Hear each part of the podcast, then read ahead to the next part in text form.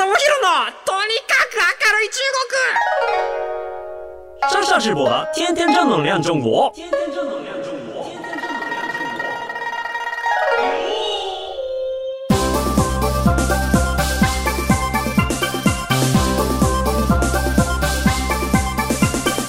中国。绅士们、女士们，大家好，我是上下直播。皆さんこんにちは。中国ビリビリナンバーワン日本人インフルエンサーコンテンツプロデューサーの山下智博です。日本放送ポッドキャストステーション山下智博のとにかく明るい中国。今週も元気にやってまいりましょう。はい。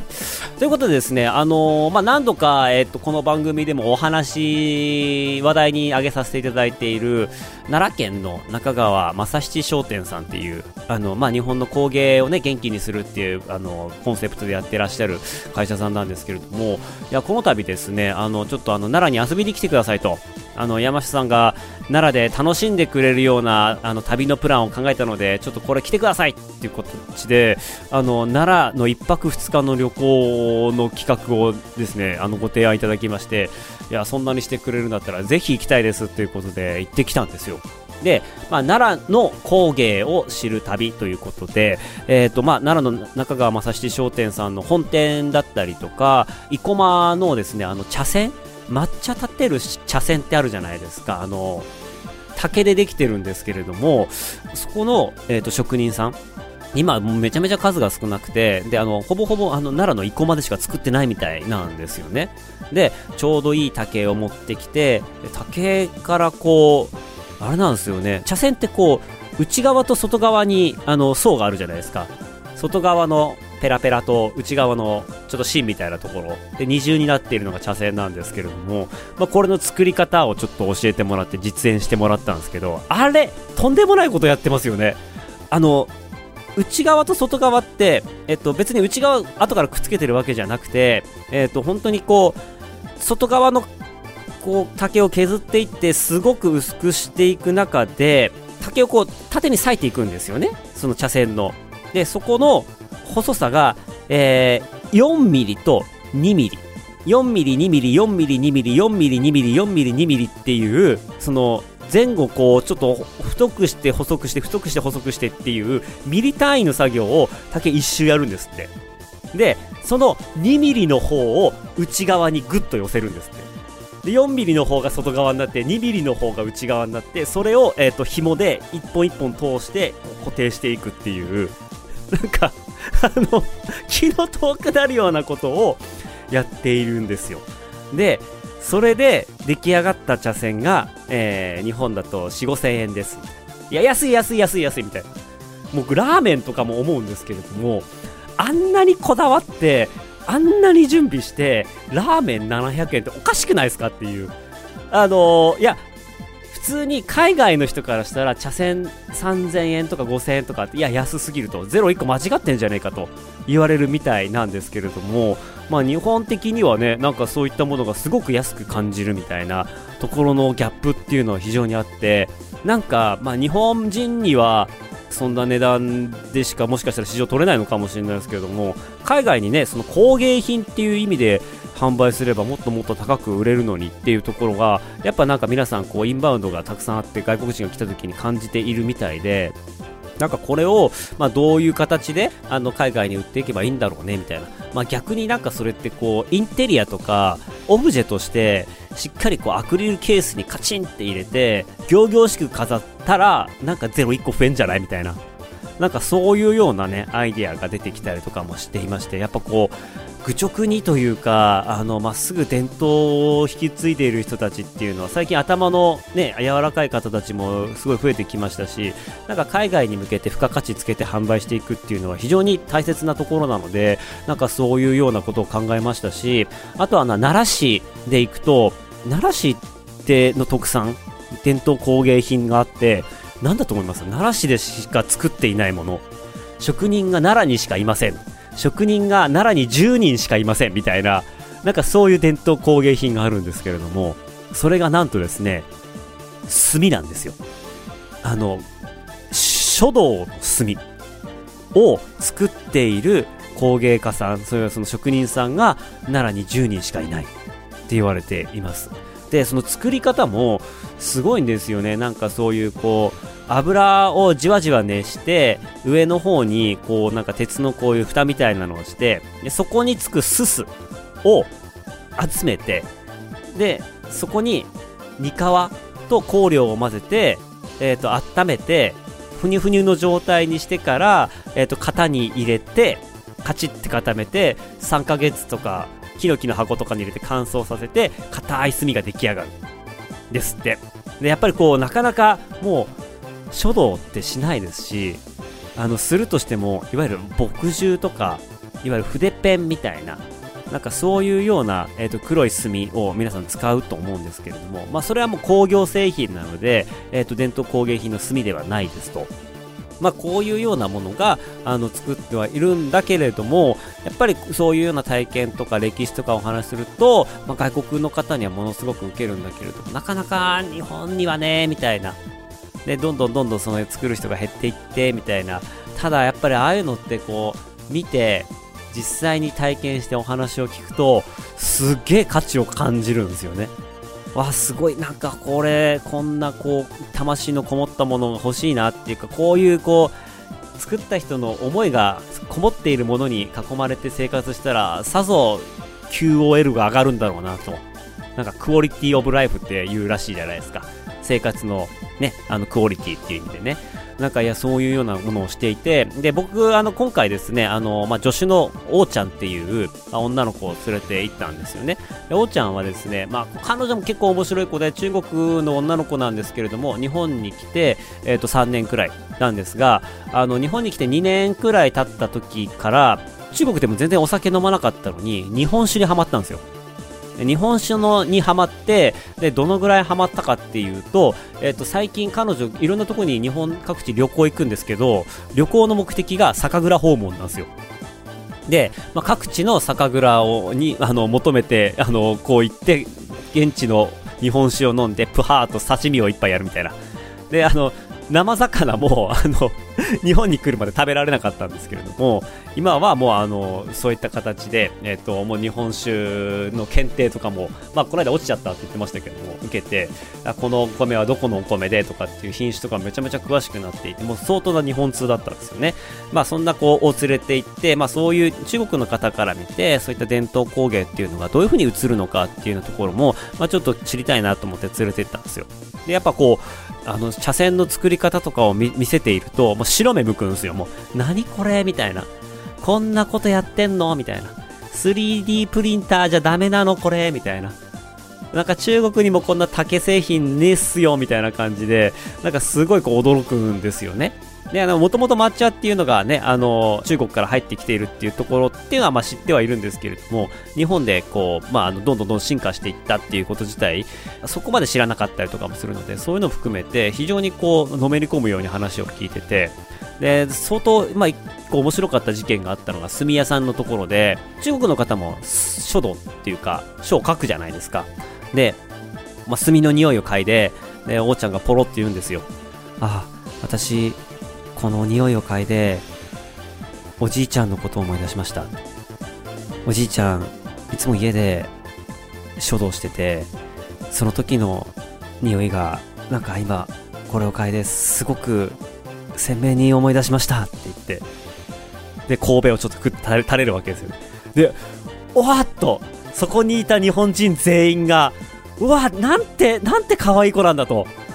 おじいちゃん思いのなんて可愛い子なんだって言って、で、先生すごい気さくな方だったんですけれども、先生がそれを聞いて、ちょっと待ってなって言って、こう引き出しをガタガタガタって開けて、なんか探してるんですよ。で、あー、ちょ、ちょ、ちょ待って、ちょ待ってなって言って、こう、奥の方入っていって、で、帰ってきたかと思うと、あの、奈良のね、鹿の模様が入っている、結構高級そうな炭を持ってきて、で、これ、あの、あげるから。あの、いつでもね、これいい匂いするからね、これあげるからって言って。で、あ、僕ら周りで、ああ、なんていい話なんだって言ったら、王ちゃんが、ありがとうございます。これ、おじいちゃんにあげますって言ったんですよ。いや、あの、現場では、あれって思ったんですよ、僕も。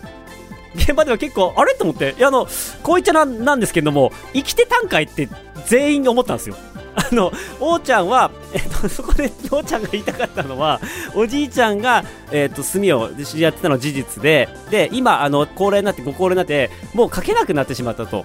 だからもうしばらくこのおじいちゃんのやってる炭の匂いを嗅いでなかったからなんか小さい頃の記憶が蘇ってなんかこう感極まっていたらしくて 別になんかあのおじいさんが亡くなってしまってそれを思い出してとかっていうわけではなかったんですけれども あのその時あの中川正史商店の人もそうなんですけれども僕顔を見合わせてあはあって言って、いや、でもそこなんか変に突っ込むこともできないから、とりあえずそこを出て、で、しばらくと時間経った夜の会食の時に、あの時さ、って話をしてあの、みんな思ってたよねって、生きてたんやって言ったら、えー、って言って、おーちゃんが、えー、いや、すいません、すみません、そんなつもりじゃなくて、そんなつもりじゃなくて、みたいなことで、いやいや、仕方ない、仕方ない、なんか、まあ、あの、日本語っていうか語学のね、あの、言語の難しいところだから大丈夫だよ。あの、多分全然、あの分かってくれるよみたいな。いやあの実は先生がね奥に行ってる間あの実はその奥さんとずっとその話をして今おじいちゃんあの生きてるんですけど今手が震えて全然習字できなくてみたいな話っていうのは奥さんにはしていたんですよっていう。だからあの奥さんだけあの当時は全部分かってたんですけれども 僕らは なんか分かってなかったからすげえふわっとした気持ちに なったりしました。でまあまあそんな話はもうありましたっていうとこなんですけれども、まあ、そこの墨だけでやるとやっぱりこうね結局習字で書かなければ使わないっていうところであのそういう意味で言うとこう全然用途がないのであんまり売れないと。でそこで今やってることが何かっていうと握り墨っていうものをやっているんですよね。握り墨っていうの皆さんちょっとあの、まあ、調べていただいたら出てくるとは思うんですけれども、えっと、墨って、あの、ニカワとススを混ぜている段階で、えっと、結構温めなきゃないんですよね。で、えっと、ある程度の暖かさまで持っていって、人肌ぐらい、えー、40から45度ぐらいの暖かさまで持っていって、で、そこでこう、ぐにゃぐにゃにして、で、まあ、その中で、こう、型に、木枠にはめて、こう、圧縮して固めていくんですよ。で、そこの形で全てが決まるんですよね。で、えっ、ー、と、そこのお店がやってるのは、こう、あったかい炭をお客さんの手に握らせて、で、ギュッと握ると。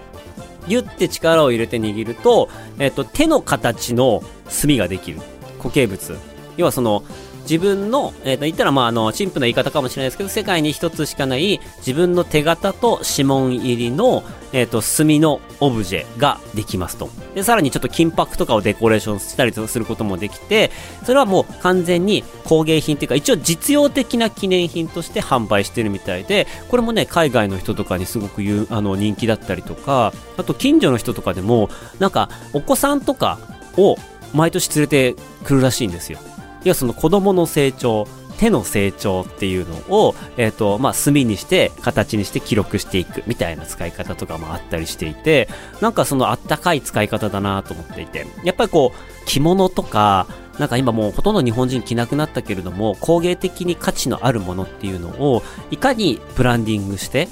高価格帯のものに変化させていけるかっていうのは、あ多分なんかこう海外で関わる人とかっていうのは多分ずっとやっていかなければいけないこれからあの真摯に向き合っていかなければいけないなっていうところだと思っています。なんか知り合いの話を聞いたら結構世界で有名な金融の会社とかのオフィスにはあの西陣織の着物がアクリル板にビシッと挟まってあのオブジェとして飾られているみたいです。だから本来的にはそれ自身も価値があるんですけれどもいやもうこれは日本でいうアートだからと。世界に1個しかない着物なんだからもうあの着るとかじゃなくてもう展示して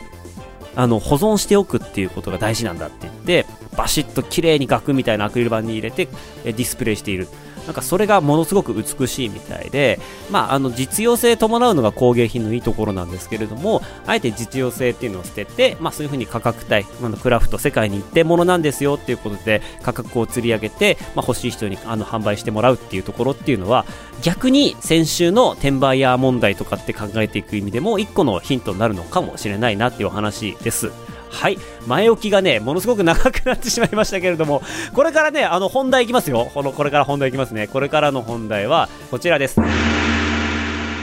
とにかく安いアパレル。ファッション界の新島村、シーイン。ね、高い話をした後にね、あの、激安で有名な、あの、島村を超えるシーンというブランドがですね、最近あの、原宿のショップができたりとかして、いよいよ日本の進出っていうのが増えてきましたと。で、このシーンっていうのは、本当にこう、日本の会社ではないと。で、あの、中国の会社なんですよっていうのはもしかしたら皆さん聞いたことあるかもしれないんですけれども、じゃあこのシーインって会社が、まあ、あの、どういう会社で、どういうビジネスモデルで、まあ、なんでこんなに低価格帯のものをやってられるのかっていうお話をちょっと今日はしていきたいなと思います。本当になんかあれだな、あの、節操がないテーマだな、なんか、この前説とこの後半のこの節操のなさ まあちょっとあの、広いね、広い目線で中国を見ていければなと思います。あの、ご存知ない方にもですね、あの、シーンっていうところのブランドを、え、と、紹介していきたいと思うんですけれども、シーンはですね、2020年の売上実績が7500億円を超える中国の通販サイト兼ファストファッションブランドです。全世界220カ国以上で取引されていて、全世界ファッションブランドの売上ランキングでも6位に入る企業ですと。で、どんだけ安いかって言ったら、もう T シャツがもう500円から、えー、ズボンが1000円から、ニット、セーターが1500円から、ジャケット1500円から、ブーツ2000円から、みたいな感じの あの、恐ろしく安い、何か裏があるんじゃねえかっていうぐらい安いブランドなんですけれども、まあ、ここがですね、今、日本の若い子たちにものすごく人気で、で、島村と同じで、あの、ロット数が少ないんですよ。あの、噂によると、えっ、ー、と、まあ、100点から作るらしいんですよね。量産あんまりしない。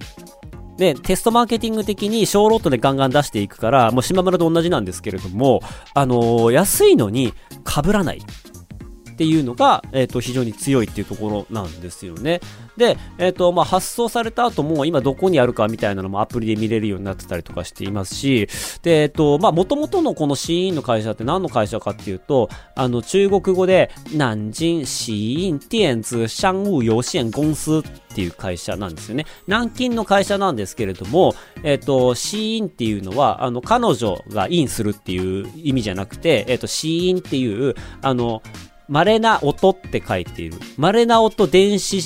電子機械工業みたいな感じの名前の会社の名前なんですよ。で、えー、っと、一番最初これ、アパレルのところではなくて、ウェブマーケティングの会社だったところなんですね。で、あの SEO とか SNS 広告とかっていうところにめちゃめちゃ長けていたんですけれども、まあそれで、えっと、いろんなものを売れるようになっていった最後に、自分たちで、えっと、アパレルブランドを立ち上げて、アパレルを全世界に流通させるようになったということです。えっと、中国国内には、まあ同価格帯の商品とかたくさんあるので、あえて、えっと、商機をですね、海外に向けて発信していったと。て、あの、何よりすごいのが商品の数なんですよね。えっ、ー、と、例えば、1日に登場した商品数っていうのが2万5千点とかを超える日もあるらしいです。だ毎日数万点数の、えーと、アイテムがどんどん出てきて、売り切れてはなくなっていく、売り切れてはなくなっていく、売り切れてはなくなっていく。で、売り切れて何回もこうリピーターがつくものに関しては、え、ー、と、まあ、マイナーチェンジして量産していく。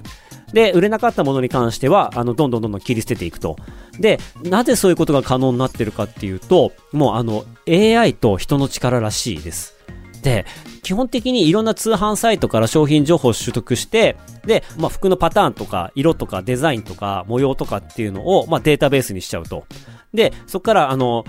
Google トレンドファインダーっていうのを使って、あの、ユーザーによく検索されるアパレル関連のものを、えっ、ー、と、分析して、まあ、これからその季節だったりとか、景気とかに組み合わせて、まあ、どういうものが流行りそうかっていうのを AI が予測すると。で、まあ、ここでかなり高い打率ができて、傾向が分かってきたら、あの自分たちの、まあ、デザイナーが、あの、800人のデザイナーとバイヤーで構成されたチームがあるらしいんですけれども、そこのチームが、えっ、と、まあ、中国の B2B のサイトだったりとか、えー、高級ブランドの新作コレクションの展発表会見たりとか、ファッション誌とかファッションショーとかを見ながら、あの、そこで答え合わせをしていくと。そこで、えっ、と、そういったものを、模倣しながら、えっ、と、安く作っていくと。で、なぜこんなに安くできるかというとですね、やっぱ基本的には、えっ、ー、と、まあ、安いサプライヤーを使っているということです。で、まあ日本では結構、なんかあの、もう搾取してるんじゃねえかと。まあね、ユニクロとかでもたまにあったりするじゃないですか。製造現場ひでえんじゃねえかみたいな。なんかまあそういうようなことは多分ね、あるらしいんですよね。知りたい方調べていただけたらっていうところあるんですけれども。でも逆に、えっ、ー、と、大きいブランドとかに比べると、お金払ってくるスパンが短いらしいです。だから、あの、すぐお金になるっていう意味で言うと、他の、えっ、ー、と、洋服メーカーと変わらない、もしくはちょっとしんどいかもしれないけれども、キャッシュフロー的にすごい助かるので、そういった仕事を受けるサプライヤーも、まあ、中国国内、あとは東南アジアとかにも結構いるみたいです。で、まあそういうことをこうぐるぐるぐるぐる繰り返して、えー、いくことで、全体商品の50%が人気商品になると。で、出したはいいけど全然売れなかったっていう商品が10%ぐらいにしかならないらしいです。でそのぐらい、あの、AI と人の力を使って、あの、みんなが好きそうな服っていうのを安い素材と安い人件費で作っちゃって、で、それを全部中国国内でやってるらしいんですよね、現状。なので、あの、流通コストがかからなくて、あとはもう中国から配送するだけのコストだけがかかりますと。で、全部そのオンライン、実店舗がほぼほぼないので、オンラインで売れ筋とかをこう全部あの PDCA 回せるので、なんかあのいろんな店舗から月間の売上情報をもらって、じゃあそこからどうしようかって考えるとかじゃなくて、あ、セール出しました。1日でこれだけ売れました。あ、これ売れるんだったらじゃあこれ量産。で、1週間経って、あ、これ売れないから撤退。まあ、もっともこれが伸びてきてるからもっと量産みたいな感じで、もうリアルタイムでどんどんどんどん回していけるっていうのが強み。で、ここで在庫を、えー、小ロットでやるから在庫抱えなくていいので、売れるものだけ作って売れれるだけ売るっていうようなことができているっていうのが、まあ、人気の理由だそうですね。で、やっぱその、インフルエンサー広告がすごく多いんですよ。で、あの、中国の企業の友達とかに行くと、いや、なかなか面白いですよね。なんか中国国内で、あの、Google とか YouTube とか Twitter とか使えないじゃないですか。なのに、やっぱりこう、海外でやろうと思うと、まあ、そこの広告とかをめちゃめちゃ枠買ってるんですよ。あの、Twitter 見てるとマフィアシティ出てくるじゃないですか。チンピラレベル1みたいな出てくるやつ。あれも中国の会社なんですよね。で、あれが出てきて、で、いや、僕ら的には、なんやこのクソゲーみたいな。しょうもないゲームだな、とかって思うんですけれども、あれ結構ユーザーが伸びてるみたいで、相当ダウンロードされてるらしいんですよね。で、あの、まあ、ゲームで言うと、ちょっと話それちゃいますけれども、ちょっとイライラする、あの、ヘタプレイ動画を広告で見せるじゃないですか。あ、そっちじゃない、そっち行ったら、あの、姫さん死んじゃう、お姫さん死んじゃうとか、あの、あえてクソ下手なものをこう流すことによって、俺だったらもっとできるって思わせてダウンロードさせるみたいな、なんかそういうような発明ってこう僕あの中国の企業がやったと思うんですけれども、やたらうまいんですよ、その辺。やたらうまくて、で、あの、もう人に目につきそうなものとか、あとはなんかその購買につながりそうな、え、ー、と、インターネット広告みたいなところを見つけてはガンガンガンガンそこで買っていると。で、むしろ中国企業があの GAFAM 支えてんじゃねえかっていうぐらいめちゃめちゃ買っています。で、プラス、あの、最近 YouTuber とかを見てると、まあ、 SHEIN で箱買いしてみました、みたいなのとかもすごく多いですし、なんかその大学生、なんか数万人の、えっ、ー、と、フォロワー持っている、いわゆるこう、マイクロインフルエンサーみたいな、あの、10万人、100万人とかはいないけれども、まあ、数千人から数万人の、えっ、ー、と、1桁万人の、えー、フォロワーを持っているっていう人に対しては、えっ、ー、と、シーンで購入したものを個人アカウントに投稿すれば、毎月シーンから6商品無料で届くみたいな、なんかそういう細かいこともやってるみたいです。で、まあ、何かっていうと、まあ、ギフティングっていうインフルエンサー広告なんですけれども、まあ、商品をひたすら送ると。で、送って、気に入ったのがあったら、タグつけて投稿してねと。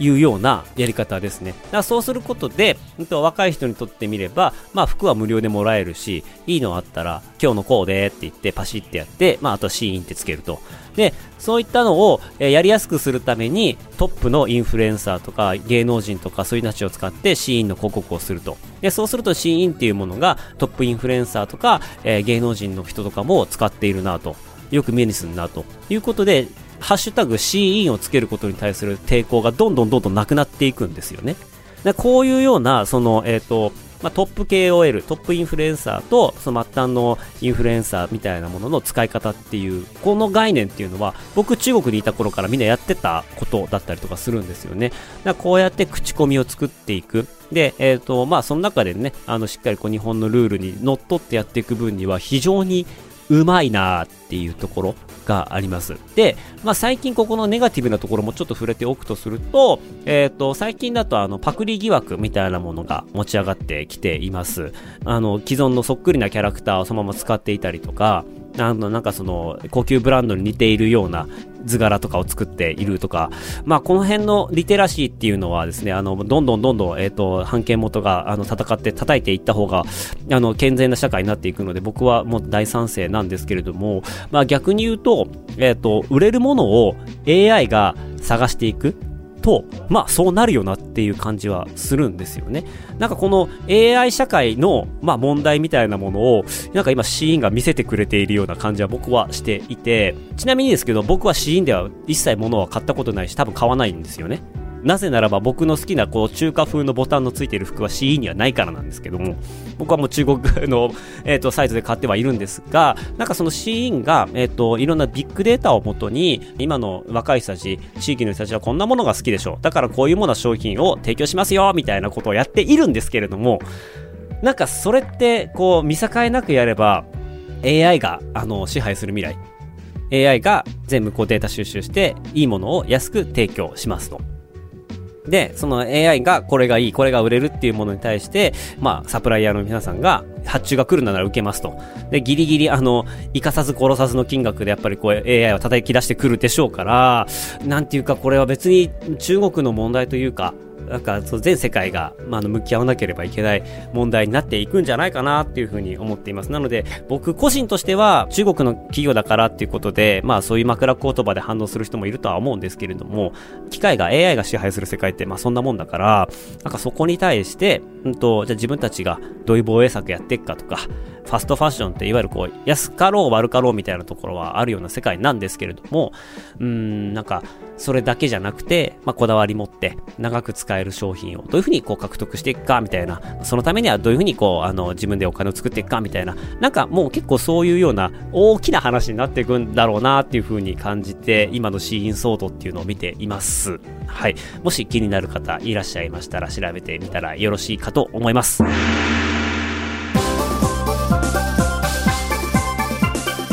ということで、えっ、ー、と、この番組では皆さんからのメッセージもお待ちしております。番組への感想、中国に関する取り上げてほしいテーマなど、メールアドレスは、明るい at allnightnippon.com、akarui アットマークオールナイトニッポン .com までお願いします。ここまでのお相手は山下智博でした。なまたじゃ、シャツ在地園、バイバイ。